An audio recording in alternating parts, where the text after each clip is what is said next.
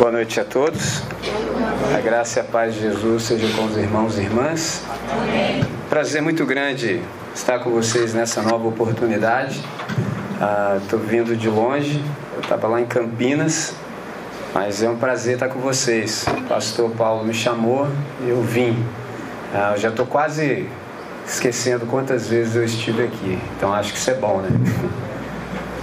Ah, eu tenho um texto no coração Cheguei ali, prestei bastante atenção, percebi que a conversa é sobre família e é sobre isso que eu quero continuar na mesma trilha do Espírito Santo, para que a gente possa aprender.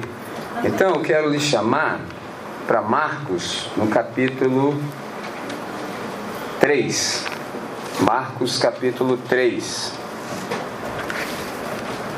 Você pode até está pensando assim, ah, por que, que ele está sentado? Primeiro que o clima aqui está agradável, o ambiente está bom, está tranquilo, está favorável, literalmente. E eu resolvi imitar Jesus. Eu não sei se você já percebeu, mas nós ocidentais é que temos esse costume de pregar sobre os pés. A gente fica em pé para usar a oratória, as mãos, essa coisa toda. Isso a gente aprendeu com os gregos e romanos. Mas Jesus é um mestre oriental. Então ele sempre se assenta. Se você ler, por exemplo, Mateus capítulo 5, diz que Jesus, vendo as multidões, subiu a montanha e os seus discípulos se acercaram dele e ele abriu a, a sua boca lhes dizendo ou ensinando. Interessante. E nem sempre a gente atenta para isso. Lá em Israel, quando o mestre quer dar a sua aula, ele se assenta. Então por isso é dito que o Paulo aprendeu aos pés de Gamaliel. Lembra? Por isso que Maria escolheu a boa parte. O que ela estava fazendo? Ela estava aos pés de Jesus. E isso é uma quebra de paradigma extraordinária. Porque naquele tempo, um judeu achava melhor queimar a Torá do que deixar uma mulher ler. Então, se você já ouviu os sermões sobre Marta e Maria, geralmente fala assim: ah, como ser Maria no mundo de Marta e tudo. Só que a gente não percebe a profundidade do que está sendo dito ali. Marta, Marta, na verdade, estava querendo salvar Jesus de uma vergonha alheia. Porque aquele ali não era o lugar de uma mulher.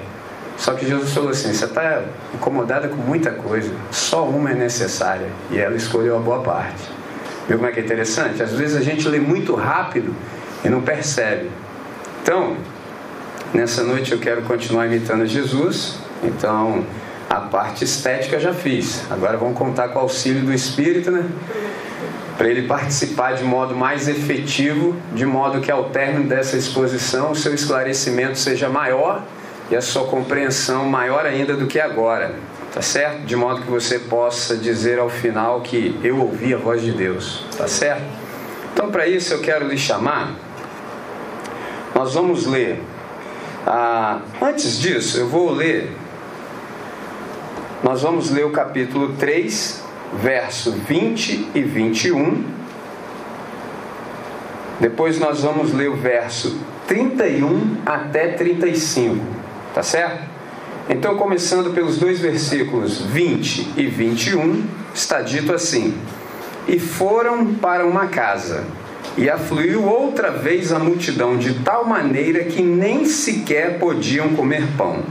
E quando os seus, ou seja, os seus familiares, ouviram isso, saíram para o prender, porque diziam: está fora de si. Chegaram então os seus irmãos e a sua mãe, e estando fora, mandaram-no chamar. E a multidão estava assentada ao redor dele, e disseram-lhe: Eis que a tua mãe e os teus irmãos estão lá fora e te procuram. E ele lhes respondeu, dizendo: Quem é minha mãe e quem são os meus irmãos? E olhando em redor para os que estavam assentados junto dele, disse: Eis aqui minha mãe e meus irmãos. Portanto, ou porquanto qualquer que fizer a vontade de Deus, esse é meu irmão e minha irmã e minha mãe. Vamos falar com quem resolve? Senhor nosso Deus e nosso Pai, nós estamos sempre em Tua presença pelo sacrifício aceito de Jesus Cristo na cruz do Calvário e também desde antes da eternidade. Pai, nessa pluralidade de vozes tão dissonantes, nós queremos te suplicar que o Senhor faça silenciar todo o ruído que insiste em concorrer com a exposição da tua palavra, de tal maneira que ouçamos tão somente a sua voz. Aquieta-nos de tal modo, Pai, que sejamos cativados pela tua doce voz no nosso íntimo, para o nosso coração. Nessa noite, essa é a nossa oração. Fazemos em nome de Jesus. Amém, Senhor. Amém. Quero conversar com vocês nessa noite sobre a reinvenção da família. Deus tem essa possibilidade. Você sabe que Deus é uma família. Você sabe disso. Você não se lembra? Deus é o Pai, o Filho e o Espírito Santo. Se você já está pensando direitinho, você já está pensando assim. Ué, entendi, André. É o Pai, o Filho e o Espírito Santo. Está faltando um elemento aí. Qual? O feminino. O Espírito Santo é o elemento feminino na Trindade. É o Pai, o Filho e o Espírito Santo. Quando o Espírito Santo entregou Jesus aos cuidados de Maria, é a ideia de uma mãe entregando o filho a outra mãe. Pegou a ideia? Já guarda essa aí. Então Deus é uma família, tá certo? Tem a família Deus e tem a família de Deus. Pegou? Deus é uma família. Então tem a família Deus e tem a família de Deus. E Deus tem a possibilidade de reinventar a família. Traduzindo, nessa noite eu estou conversando com vocês sobre a nova família na ótica de Jesus Cristo, ou a reinvenção da família. O que, que Jesus pensa acerca da família? Você pode pensar, por quê? Por que, que Jesus pensa alguma coisa sobre a família? Porque ele pode. Por exemplo, uma coisa é você dizer assim: a Bíblia diz. É uma coisa. Agora, outra coisa essencialmente diferente é você dizer assim: Jesus disse assim. Aí você arrumou um problema. Entendeu? Por quê? Porque Jesus pode. Ouviste o que foi dito aos antigos. Eu, porém, vos digo. Pegou a ideia? Moisés disse que é assim. Só que quando eu mandei o Moisés escrever, não é com essa conotação interpretativa que vocês estão dando hoje. É assim. Falei, meu Deus do céu, traduzindo, você precisa pegar todos os textos, sobretudo do Antigo Testamento, e submetê-los à cruz. E aí Jesus vai aplicar luz nele e vai te falar, é assim. E quando ele fizer isso, você vai ver como o, horizonte se amplia. Você fala, uau! Caso não seja assim, você anda pesado, você anda oprimido e sobrecarregado. Por isso, essa foi a proposta dele em Mateus 11, 28. Quem não ouve Jesus, o cara anda rangendo. Não aguenta. Qualquer coisa que ele tem que fazer.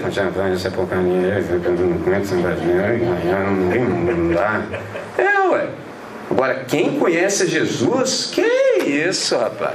Que eu sei do que eu estou falando. É outra coisa, é o contrário. Eu sou pastor.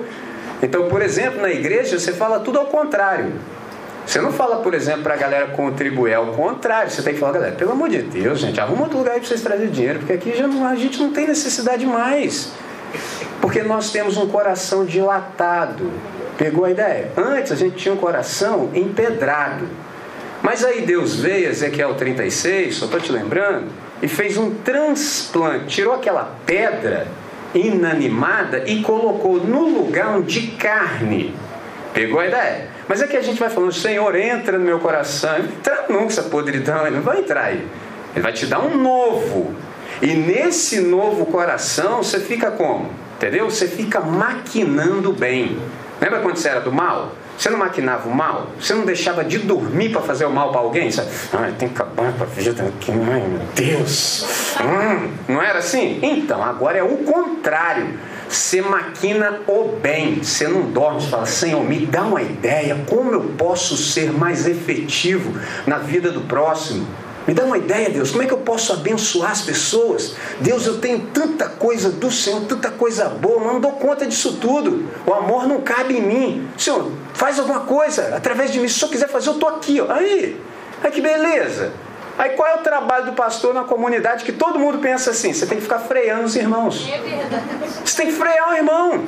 Se é contribuição, por exemplo, fala assim, irmão, Assim, senhor me perdoe, assim, eu não quero ser invasivo, mas assim, eu já tenho observado, tem cinco anos que o irmão anda com a mesma roupa, com a mesma calça. A irmão fala, qual o problema, pastor? Não, não, assim, não tem nada com isso não, isso é até coisa da sua esposa, assim, né? Sei com ela lá, mas sim, se o senhor me permite, O senhor pode comprar uma calça. Não, pastor, ainda tem pessoas que não têm, essa aqui está me servindo, tá bom ainda. Pegou a ideia? Se não é assim, tem alguma coisa acontecendo com a gente. Porque Jesus é o nosso Senhor. Do Senhor é a terra, o mundo e a sua plenitude, e aqueles que nele habitam. O que, que você tem? Nada. Nem você é de você mesmo. Tá pegando? Aí qualquer ordem que ele te dá, você já sumiu. Entendeu? Você some no mundo aí. Foi. Entendeu? Você some. Entendeu? Porque eu não sei se você sabe também, eu já vou concluir essa parte.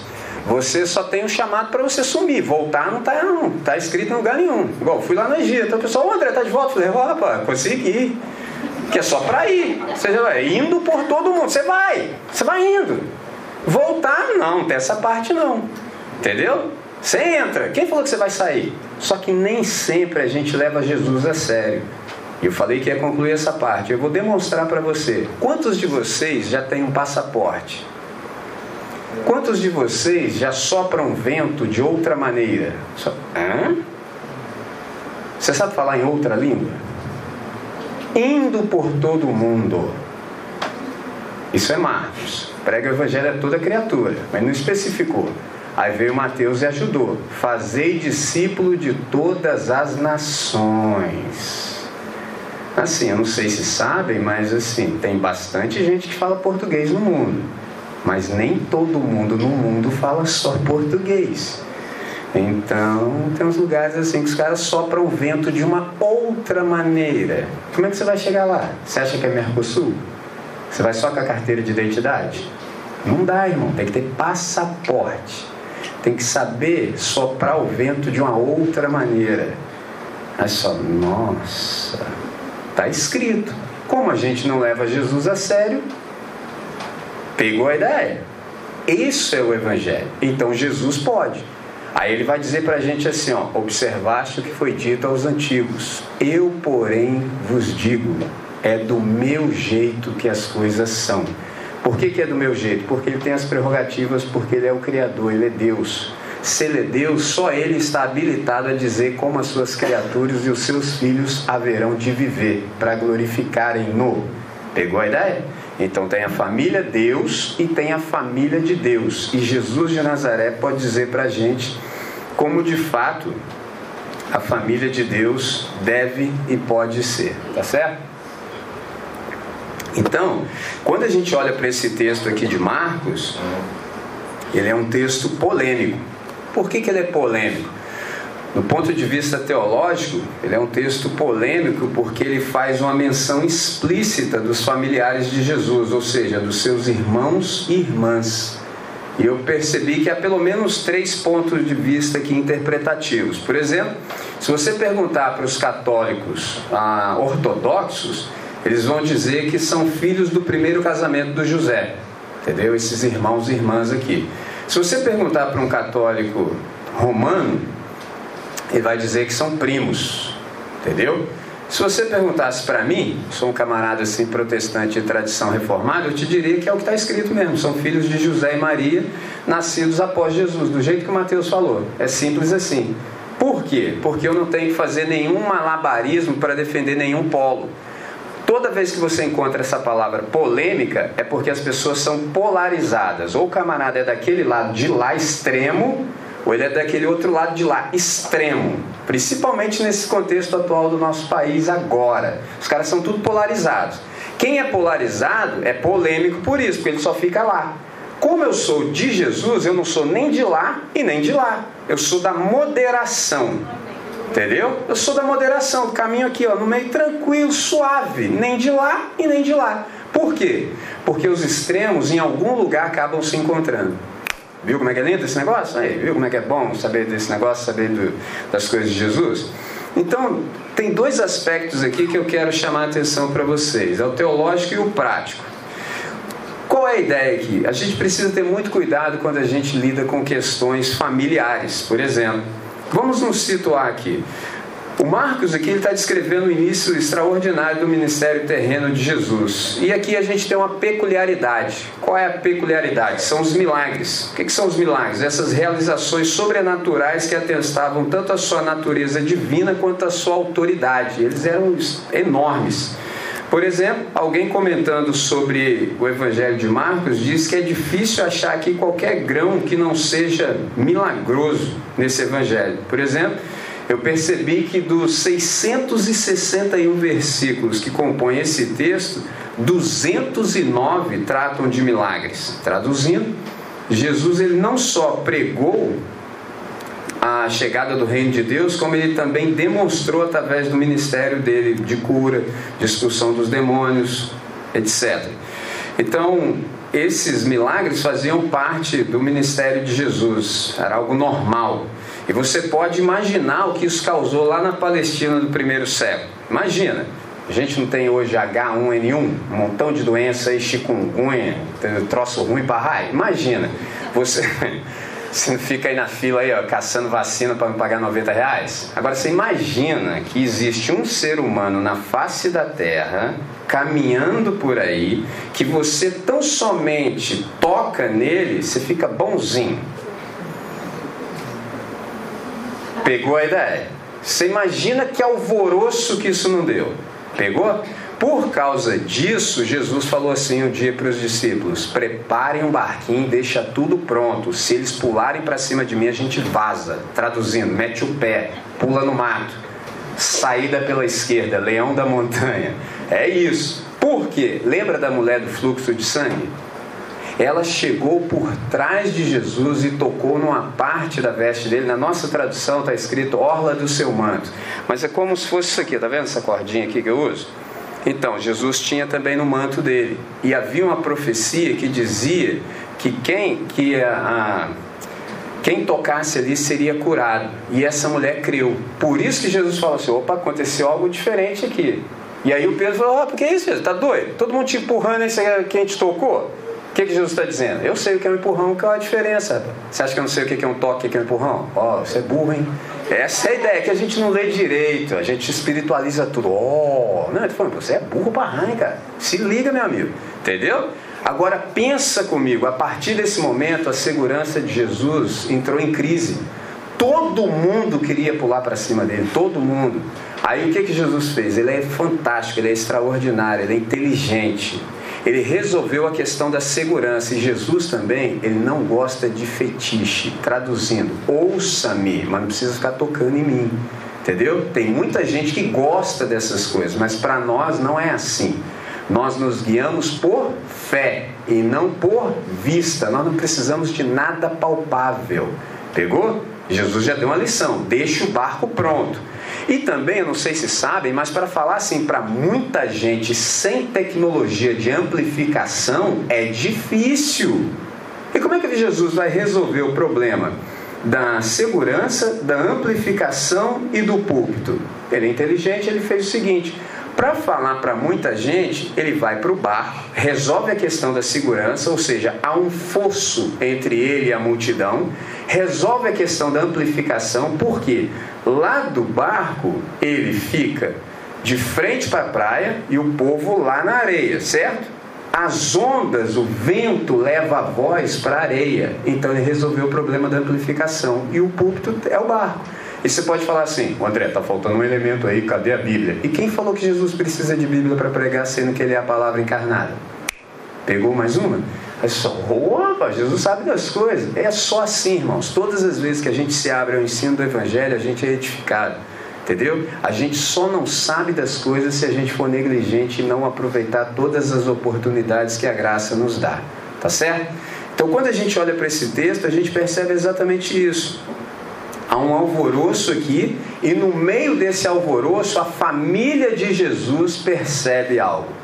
E diz assim: Vamos lá prendê-lo. Eu não sei se você leu bem, entendeu? Vamos lá prendê-lo e disseram mais, porque ele está louco. Na sua versão está assim, fora de si. É uma maneira polida de falar assim, bateu biela, entendeu? Tá 22, maluco, crazy, total. Pirou. É isso. Aí já aplico mais uma.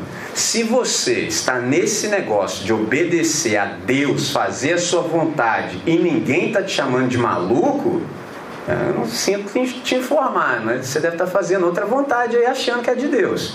Entendeu? Porque assim, guardadas as devidas proporções, se Jesus, que é Deus em carne, foi chamado de louco, você acha que, vai ser, você, acha que você vai ser chamado de quê? Percebe a ideia? Você acha que você vai ser chamado de quê? E não só foi chamado de louco, como tomar as devidas providências para irem lá prenderem-no. Olha que interessante. E foram. Impressionante esse negócio. Então, alguns de nós, eu lido com isso todo dia. André, ah não, eu tô pensando em sair da igreja, daqui a pouco, eu quero fazer a vontade de Deus aí. E que, qual foi, mano? Qual o problema? Você está achando que isso é coisa extraordinária? Você queria o quê? Queria o quê? É assim mesmo, irmão. Isso é só o princípio, entendeu? Levanta a camisa aqui que eu vou te mostrar as marcas. É desse jeito, irmão. Sempre foi assim. Só que a gente às vezes não lê bem. Quando a gente olha para Jesus, a gente tem um modelo. Então a gente percebe, olha, se com ele foi assim, como é que vai ser comigo? Por exemplo, alguém já te chamou de filho do diabo? Não, não cheguei nessa parte, não. Então tá bom, irmão. Chamaram Jesus disso. Já te chamaram de filho de prostituição?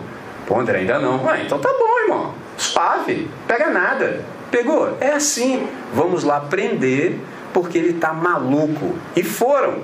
E interessante que quando foram, interessante isso. Alguém interrompe o discurso de Jesus. E você sabe, assim, interromper o discurso é algo feio, desagradável. Imagina, eu estou aqui ensinando, aparece um gaiato aí sem doutrina nenhuma, fala assim, André, aí pelo menos vocês assim já vão fazer. Você já vai dar aquele olhar CQC, a irmã ali já entendeu tudo sozinho. Se vocês não fizerem, pode ser que eu caia em tentação fazendo. tipo assim, tá vendo que eu tô pregando, cara? Volta depois aí, maluco. Se adianta, mete o pé, cara. Eu... Entendeu? É feio. Interromper um discurso é feio. Imagina interromper um sermão de Jesus. Há interrupções que são boas, são necessárias. Por exemplo, no capítulo 2, houve uma interrupção. Os caras furaram o teto. Agora aqui, o pastor conversando com a gente, vamos comprar novos bancos e tudo. Imagina, o cara me fura o teto no domingo de manhã, o pastor pregando, o cara fura aqui, ó. Aí você só começa aquele barulho estranho, aí você começa a perceber alguma coisa que a gente fala assim, que isso, cara? É lógico que os diáconos, apóstolos vão fazer. Psst, oh, oh, tá maluco, pô? É lógico. É, você acha que não? Aí desce um paralítico assim. Hum, aqui, ó. Você consegue conceber um negócio desse? Aí eu te pergunto, e o sermão de Jesus foi para onde? Sei lá para onde que foi. Isso é outra lição. Qual? Jesus se importa com gente e não com conclusão de sermão. Por exemplo, estou dando os estudos aí na rua e na praça.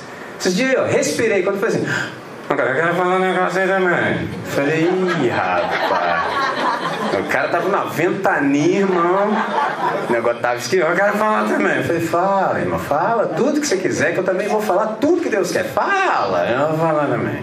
Aí não conseguiu falar, eu falei. É, é assim. Agora, se você não está preparado para a vida, esquece. Jesus era assim. A vida vai dando os temas, entendeu? A vida vai dando os temas. E esse pessoal aqui interrompeu Jesus. Qual foi o motivo da interrupção? Será que estavam precisando dele lá fora? O que estava acontecendo de fato? Porque o cara diz assim: ó, aí tem uma flexão aqui que você não pode perder, depende da maneira como você lê. Olha como é que o cara fala. A sua mãe e os seus irmãos estão lá fora. Você sabe que onde Jesus estava tinha uma multidão para ouvir. Entendeu? Tinha muita gente, estava socado de gente para ouvir. No capítulo 2 não tinha lugar nem mesmo perto da porta, não tinha pela janela, não tinha na porta, não tinha jeito. O único jeito foi os caras usar a mente, a inteligência, falar assim: onde está vindo a voz dele? Ó, até dali, vamos furar aqui, vamos furar aqui, que é aqui que ele está. Furou. Era o único jeito. A galera não saía da frente, a galera não dava espaço. Pegou? Então aqui o que está acontecendo? Está socado de gente, não tem espaço. Aí vem um gaiato e fala assim: ó, sua mãe e seus irmãos estão lá fora. Tem algo aqui sendo dito que nem sempre a gente presta atenção, a gente lê muito rápido e passa. E aí Jesus pega aquilo ali, o sermão dele virou, foi para outro lugar e ele fala assim: E quem é minha mãe? Quem são meus irmãos? Aí você fala assim: Ué, o que, que aconteceu? Será que Jesus, por exemplo, está desprezando a família dele? Está fazendo igual adolescente americano? Deixe-me só, preciso de espaço. Vocês estão me abafando. Não é não? Podia, porque falou assim, quem é minha mãe? Quem é meu irmão? Depende. O que está falando, afinal de contas? Aí, talvez você assim é mais espiritual. Será que Jesus está desonrando seus pais? Porque o primeiro mandamento com promessa é esse: honra teu pai e a tua mãe, para que os teus dias se prolonguem na terra que o Senhor teu Deus te dá. Certo? Eu trouxe até uma foto. Pode clicar aí, não? Vê se está aí. Coloca aí. A primeira. Sim, sim. O que, que é honrar pai e mãe? Percebeu que há uma certa semelhança? Até eu fiquei impressionado. Não, é não. Falei, ô rapaz, não é que parece mesmo? O que, que é honrar pai e mãe? Numa primeira interpretação, é quando eles ficam com a idade avançada, você se lembra que eles cuidaram de você todo o tempo e agora você os honra cuidando deles, certo? Você cuida dos seus pais, você socorre, você dá todo o suporte para que eles tenham uma velhice digna. Ponto. Mas um sentido mais profundo é o seguinte: por exemplo, esse camarada aqui, meu pai, ele assim, tinha uma palavra meio pesada, jogava umas fora, entendeu? E aí, quando ele jogava fora, ele me fazia muito mal. Você imagina quanto. Jesus tem um trabalho aí pela frente, assim, já me salvou bastante, mas ainda tem muita coisa para fazer, porque meu pai não tinha uma palavra abençoadora. E aí, a pergunta é: e como é que continua honrando um pai que não é exemplo para você? Que ao invés de falar coisas boas, te fala coisas ruins. Porque o mandamento está lá, não perguntou se meu pai era bom ou ruim. Tá lá, honra seu pai. Eu falei, mas que você não conhece? Meu pai, meu pai. Meu pai, bicho é o terror, rapaz. Entendeu? O cara, o cara era da pesada. Entendeu? Ele era punk. Entendeu? Aí eu falei, tá, mas e aí? Aí Deus me ensinou. É assim, quando seu pai é gente boa, sua mãe, ó, supimpa, o que, que você faz? Se você chegar onde eles estão, já vai ser extraordinário, porque seu pai é top. Se você só chegar lá, oh, já tá legal. Pegou a ideia? Mas e se o seu pai não for desse time assim top, é falhado, ruim para raio, só joga fora? Aí você melhora o seu pai em você. Você pega o evangelho e fala: Senhor, aplica isso na minha vida porque eu não vou seguir os erros do meu pai. Eu vou fazer esse negócio tudo diferente. Pegou a ideia? Se ele fez assim, eu vou quebrar esse ciclo aqui maldito, literalmente. Porque isso não é bênção e vou fazer do jeito certo. Porque senão esse troço vai se alastrar na minha família. Pegou? Porque um dia eu soltei essa para Deus. Meu papo com Deus era assim: não, eu sou assim por causa do meu pai. Já estava tudo montado a minha argumentação, toda pronta. Aí Deus me perguntou, né? E aí, qual é a sua? Eu falei: não, eu sou assim por causa do meu pai. Aí seu pai é problema meu. E você? Eu falei: hum, já viu o Windows? Eu falei: nossa, quebrou minha perna. Seu pai é problema meu. Eu falei: nossa. Pô, na hora eu já falei: me rendo. Não, sério? Você tem coragem? Pô, preparei tudo, gastei horas naquele negócio. Naquele negócio, entendeu? Perdi noite de sono só maquinando. Falei, não, tá tudo certo. Meu Deus, seu pai é problema meu. Pô, falei, como assim? E você? Eu falei, eu, eu tô aí, senhor. O senhor pode me levar, tô tudo tranquilo, não falo mais nada. É assim. Aí coloca a segunda agora. Aí. Pegou? Esse aí é um deles. Aquele ali do lado sou eu com a mesma idade, oito anos, e esse aí é o Zion. Entendeu? Por quê? Se eu não tomasse essa decisão, o que, que eu ia falar para aquele cara que está ali, ó? Entendeu? Tá ali, ó, tranquilinho, feliz para raio, sem ser obrigado, entendeu? Saiu da escola, veio em paz, entendeu? Tá feliz. Agora imagina, eu pregando essas coisas que meu filho lá atrás, né? Moça safada, vamos trazer um livro, não disso aí, essa porcaria, maldito, safado, entendeu? Aí ele fala assim, mora lá em casa pra saber como esse cara é ruim raio, desgramado. Ah? Entendeu? Aí a chamada tá levantando. Eu tenho que levantar ainda. Pegou? É assim, gente. É desse modelo. É, eu sei do que eu tô falando. Entendeu? Aí, tá feliz, tranquilo. Viu? Então a gente escolhe. Entendeu? Como é que honra pai e mãe? Melhore-os. Se eles forem bons, imite-os. Se não forem, melhore-os em você. Pondera. Ah, ele foi por aqui? Poxa, então eu vou por aqui. É simples assim. Então Jesus, por exemplo, não está desonrando pai e mãe. Pelo contrário, ele está honrando. Por quê? Não é ele que está maluco. Quem está maluco são os irmãos dele e a mãe dele. Por que, que eles estão malucos? Por falta de percepção. Há 18 anos aconteceu algo com ele, eles não entenderam. O que, que aconteceu quando ele tinha 12 anos? Sumiu. Sumiu, ficou para trás na viagem. Onde ele estava? No templo de Jerusalém. Com quem? Conversando, interrogando os mestres, os doutores. Pegou a ideia? E aí, Maria, mas que coisa é essa? E ela não percebeu de fato o que estava acontecendo. Então, na verdade, aqui Jesus está honrando seus pais. E aí é uma lição fantástica para nós. Qual? Não há nenhum espaço de concessão na família de Deus. Traduzindo, já viu assim quando você sabe que as pessoas estão erradas, mas assim, como você tem um laço de sangue, você quer passar um pano, você finge de morto? Não, não, não, não, não. Por exemplo, só para você entender a linguagem, eu morava num bairro que assim, não sei se vocês conhecem, mas na minha cidade, Volta Redonda, tem assim, drogaria moderna, retiro e outras mais. Mas também, em todo bairro assim, geralmente também tem uma sede da drogaria. Só que nessa drogaria, ela assim é independente. Ela não tem nome, entendeu? Ela assim, independente. E o serviço nela é muito mais ágil. Entendeu? A entrega é imediata. Você pode falar entre os dentes que o cara entende. Só me dá uma branca aí. Entendeu? Não, não Entendeu? É rápido, assim, não tem nem receita, você não precisa de receita. É, ó, é, o negócio é fantástico. Pegou? E aí, várias vezes eu vi um montão de gente que eu conhecia lá e a mãe dos caras ainda ficava naquela ilusão. Não, meu filho é muito bom, os amigos dele que não prestam. Eu falei, sei, sim senhora, sei como é que ele é bom. Entendeu? Esse é o problema. O que, que Jesus está nos ensinando? Nessa nova família de Deus, não há nenhum espaço para concessão de nenhuma natureza. Pegou a ideia? Traduzindo mais ainda, na linguagem que a gente entende e nunca esquece. Pau que dá no Chico, dá também no Francisco.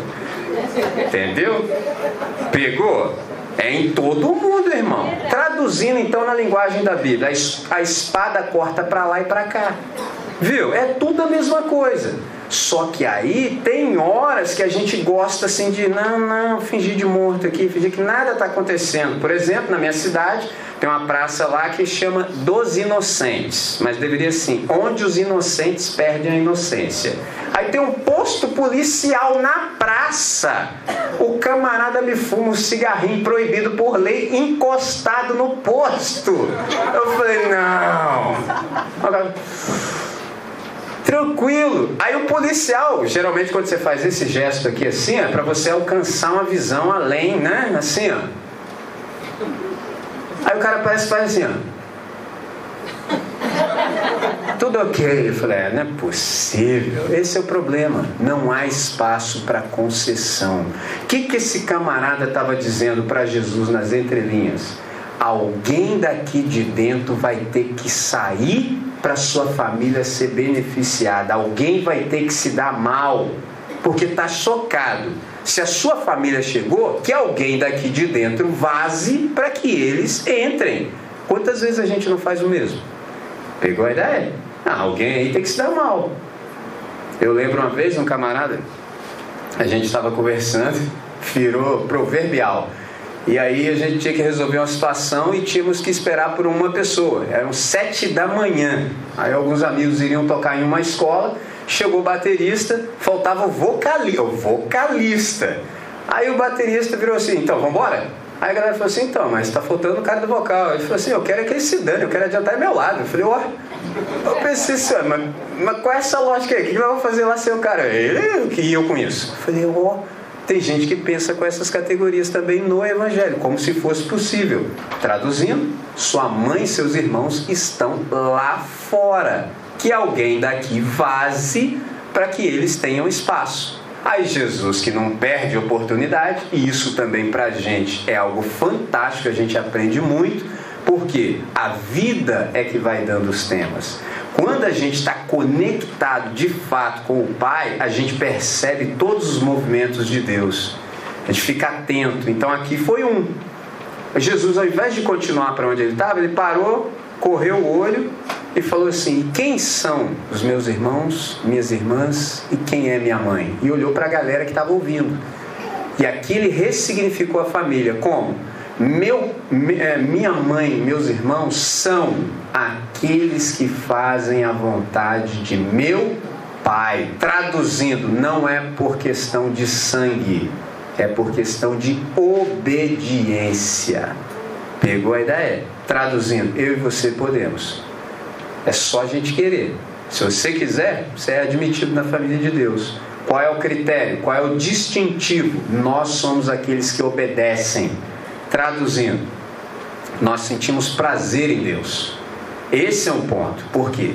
Muita gente é religiosa. O camarada vem aqui, entendeu? Muito a contragosto, para dizer de fato. Entendeu? Contando os minutinhos. Nossa, tomara que pastor cala a boca aí que eu tenho que vazar, que deve pegar o último capítulo ainda.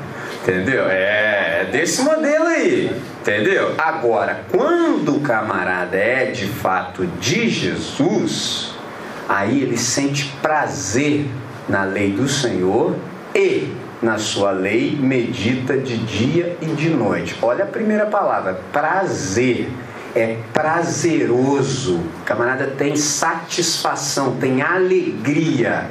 Entendeu? Hoje aqui foi dito sobre alegria. Eu estava atento, falei, é isso aí mesmo. Por exemplo, sabe por que, que eu e você pecamos? Sabe por que, que a gente ainda insiste em dar ouvidos à voz do adversário? É porque a nossa alegria não está completa. Porque se a nossa alegria estivesse completa em Deus, nós riríamos. Você está de zoeira com a minha cara, né? me aparecer com a porcaria, literalmente com a porcaria dessa aí, né? Porque eu estou satisfeito em Deus. Como é que o salmo do Davi diz? Restaura a alegria da salvação. Tem gente que acha que quando peca, perde a salvação. Nós não somos desse time.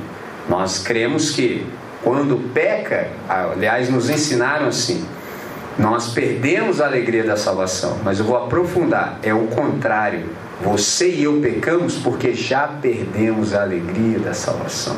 Viu como é que é muito mais profundo? Se você estiver contente, alegre, satisfeito em Deus, como é que você vai ter tempo para outra coisa? Como? Você está maquinando antes, ou seja, pelo contrário, seu prazer está na lei do Senhor. O que é a lei do Senhor? É o amor. É o amor. O amor não cabe em mim, então eu fico maquinando dia e noite. O que, que é essa maquinação? Eu contei lá no princípio, eu adiantei a matéria. Eu fico imaginando como é que eu posso fazer o bem para o maior número de pessoas possível. Como, Deus? Como que eu posso fazer esse negócio? Como é que eu posso simplificar minha vida, Deus, de modo que outros simplesmente possam viver? Como, Deus? Eu não preciso de todas essas coisas. Me dá um jeito de distribuir isso aqui para o máximo de pessoas possível, Deus. Ah, tem um montão de gente orando assim também. Aí você começa a fazer as conexões. Tá percebendo? Que hora que você vai ter tempo para ficar pensando besteira? Não tem mais tempo. Então aqui já é um ponto. Aí você fala, André, na boa mesmo. Só penso porcaria. Assim, é cinco minutinhos que eu tô aqui, assim que eu consigo concentrar, cara. Né? Porcaria o tempo todo que eu maquino. Só penso mal. Tem problema aí, irmão. Entendeu? Você pode até ser um bom religioso, você vive de exterioridade, entendeu? Exterioridade, mas a questão com Deus é de interioridade. Começa no coração e sai para a existência, mas começa aqui. Se faltou isso aqui, não dá. Qualquer coisa você vai fazer rangendo, vai contar minutos. Pegou? Agora, quando o seu prazer está na lei do Senhor, ou oh, é uma beleza. E tem mais. Quem está próximo de você é contagiado também. Pode ser que eu já tenha contado para vocês. Pode ser, eu já não sei mais. Se contei, você vai lembrar. Se não contei, você vai aprender. Possivelmente você já conheceu e viu pessoas que não dá vontade de você sair de perto Não sei se você já viu, eu já conheci algumas. Você não tem razão nenhuma aparente para permanecer, você não tem assunto assim, você nem conhece, mas você não arreda, não. Você fica assim. Todo mundo já está indo embora e tudo, aí você fica lá assim. Por quê? Porque essa pessoa é atraente. Você sabe que ficando por ali, daqui a pouco vai fluir um negócio extraordinário e você não arreda. E eu também conheço o contrário e você também. Tem gente que chega lá embaixo e fala: Nossa, maluco, rala, rala. Assim, dispersa o bolinho, entendeu? Gente repelente. Pegou a ideia? Quem está cheio do evangelho, gente obediente, é atraente.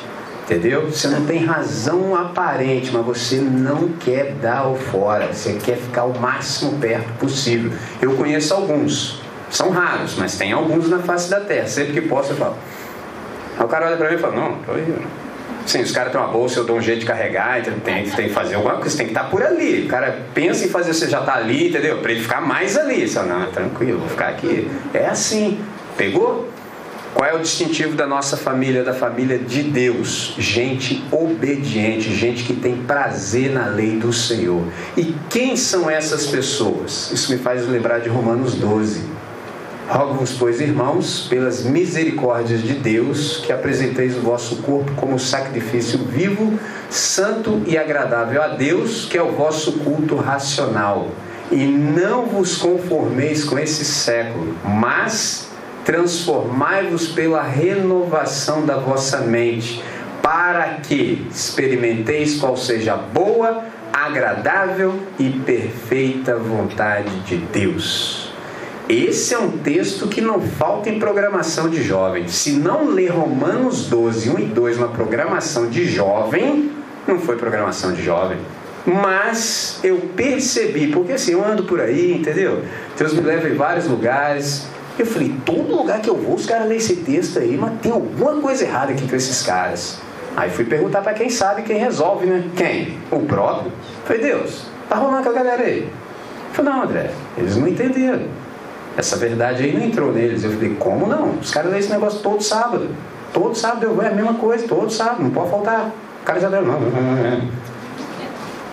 O que, que errou? O que está errado? O que está errado é que nós somos ocidentais e nós pensamos com outras categorias.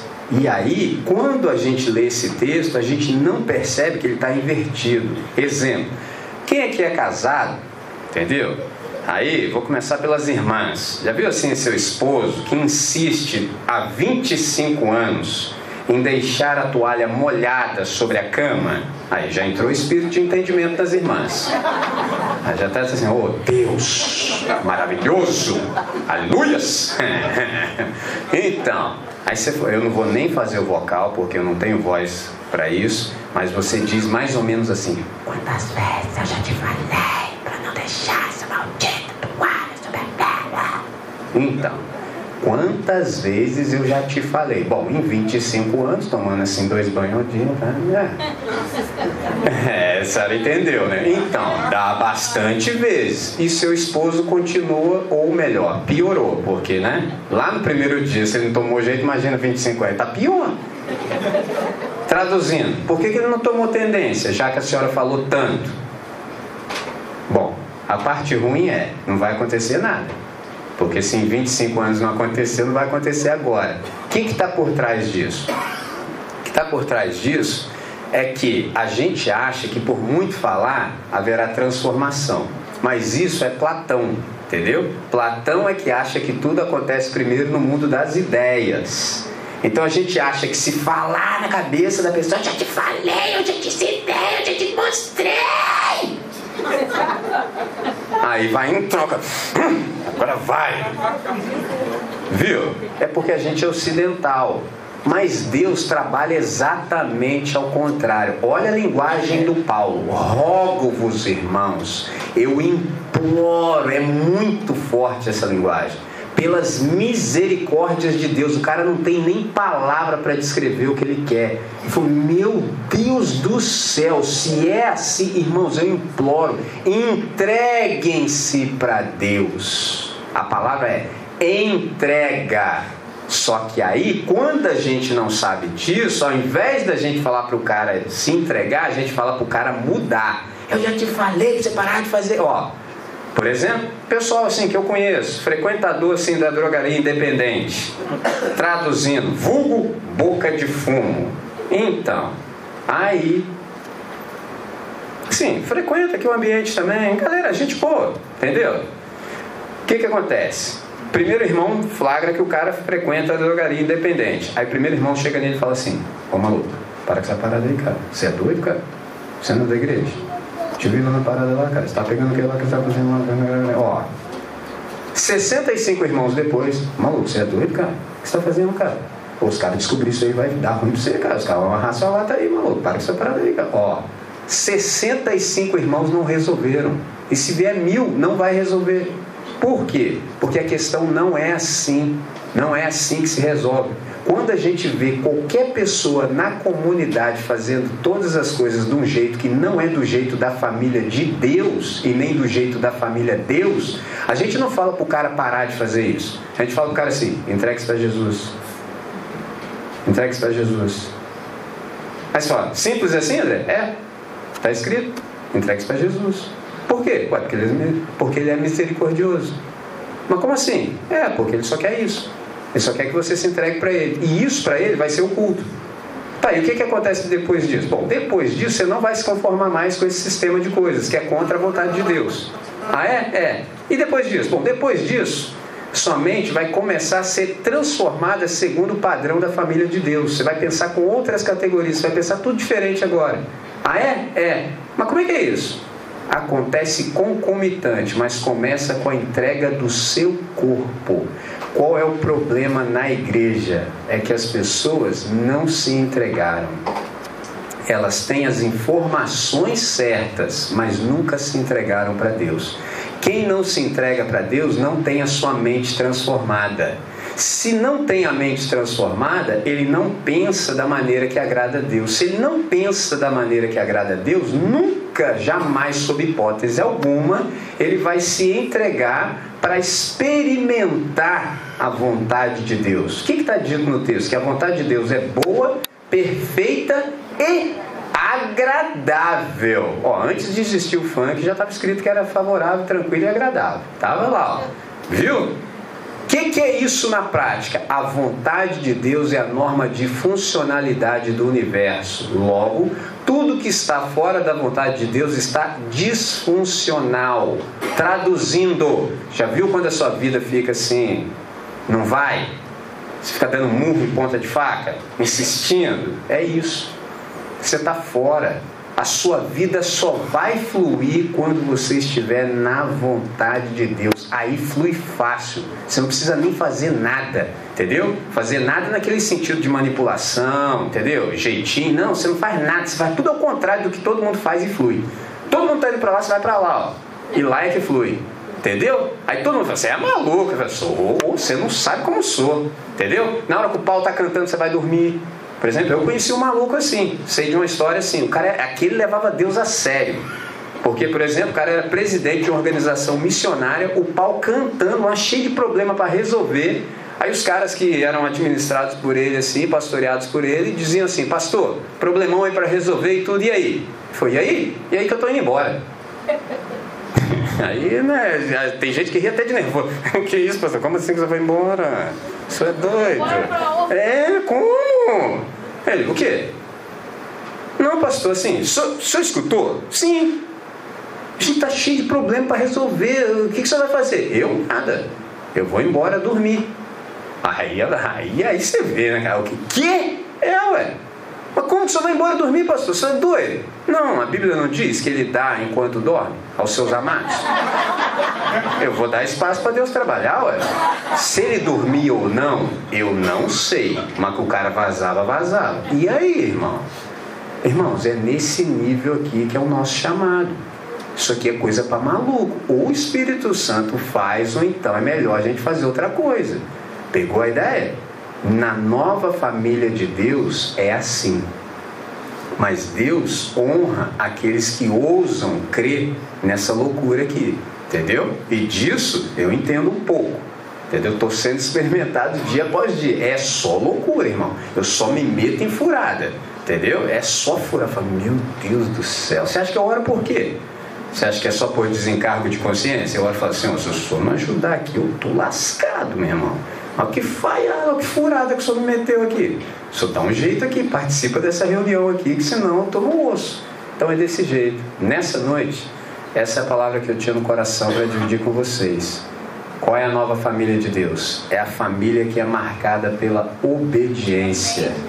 Obedeça, mas não obedeça aí inspirado por esses filmes de terror gospel, ó, o fogo do inferno. Não, não, não é isso não, não é nada disso não. Obedeça porque Deus é bom. Por exemplo, eu recebi uma pergunta pelo WhatsApp, o cara falou assim, pastor, é, como é que foi assim para você ser pastor, ter que largar tudo assim? Deus pesou a mão dele sobre você? falei, aí, eu, né, a estrutura do cara, eu estou almoçando e jantando todos os dias, irmãos. Todo dia. Não saio desse peso. Estou retroagindo, ainda tem isso agora. Estou perdendo peso, não estou entendendo o que está acontecendo. Entendeu? Aí eu olhei pro cara e falei assim, amigo, você acha que eu sou Wolverine feito de adamantio?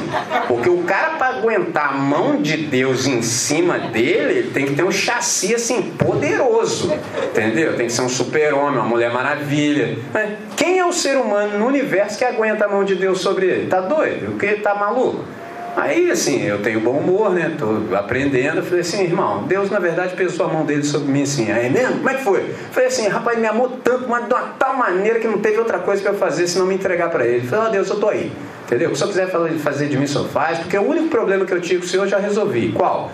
Eu era pecador, entendeu? Senhor resolveu meu problema, então agora eu tô por conta. Se eu quiser, eu faço. Aí, pronto. Viu como é que é lindo esse negócio? É assim. Quando não é assim, aí é só religião. E religião não dá. Você fica pesado, você fica oprimido, o fardo é pesado. Agora, com Jesus é leve, é suave. O que é algo leve? É algo que você carrega e nem percebe. Você nem se dá conta de que carregou e faz com alegria. Tá certo? Então, nessa noite é exatamente essa palavra do Senhor para o meu e para o seu coração e eu espero que ela tenha encontrado um espaço fértil. Tá certo? Vamos orar?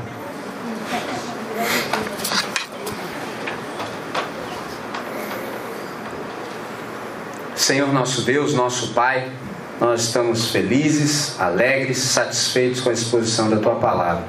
Obrigado por esse tempo tão rico, tão extraordinário que desfrutamos aqui nessa comunidade que nos quer tão bem. Obrigado, Deus, pela amizade que nós temos nutrido ao longo desses anos. Que isso tudo seja para o Senhor como um louvor, que possa chegar diante das tuas narinas como um sacrifício agradável, com aroma suave que o Senhor seja bendito por essa noite.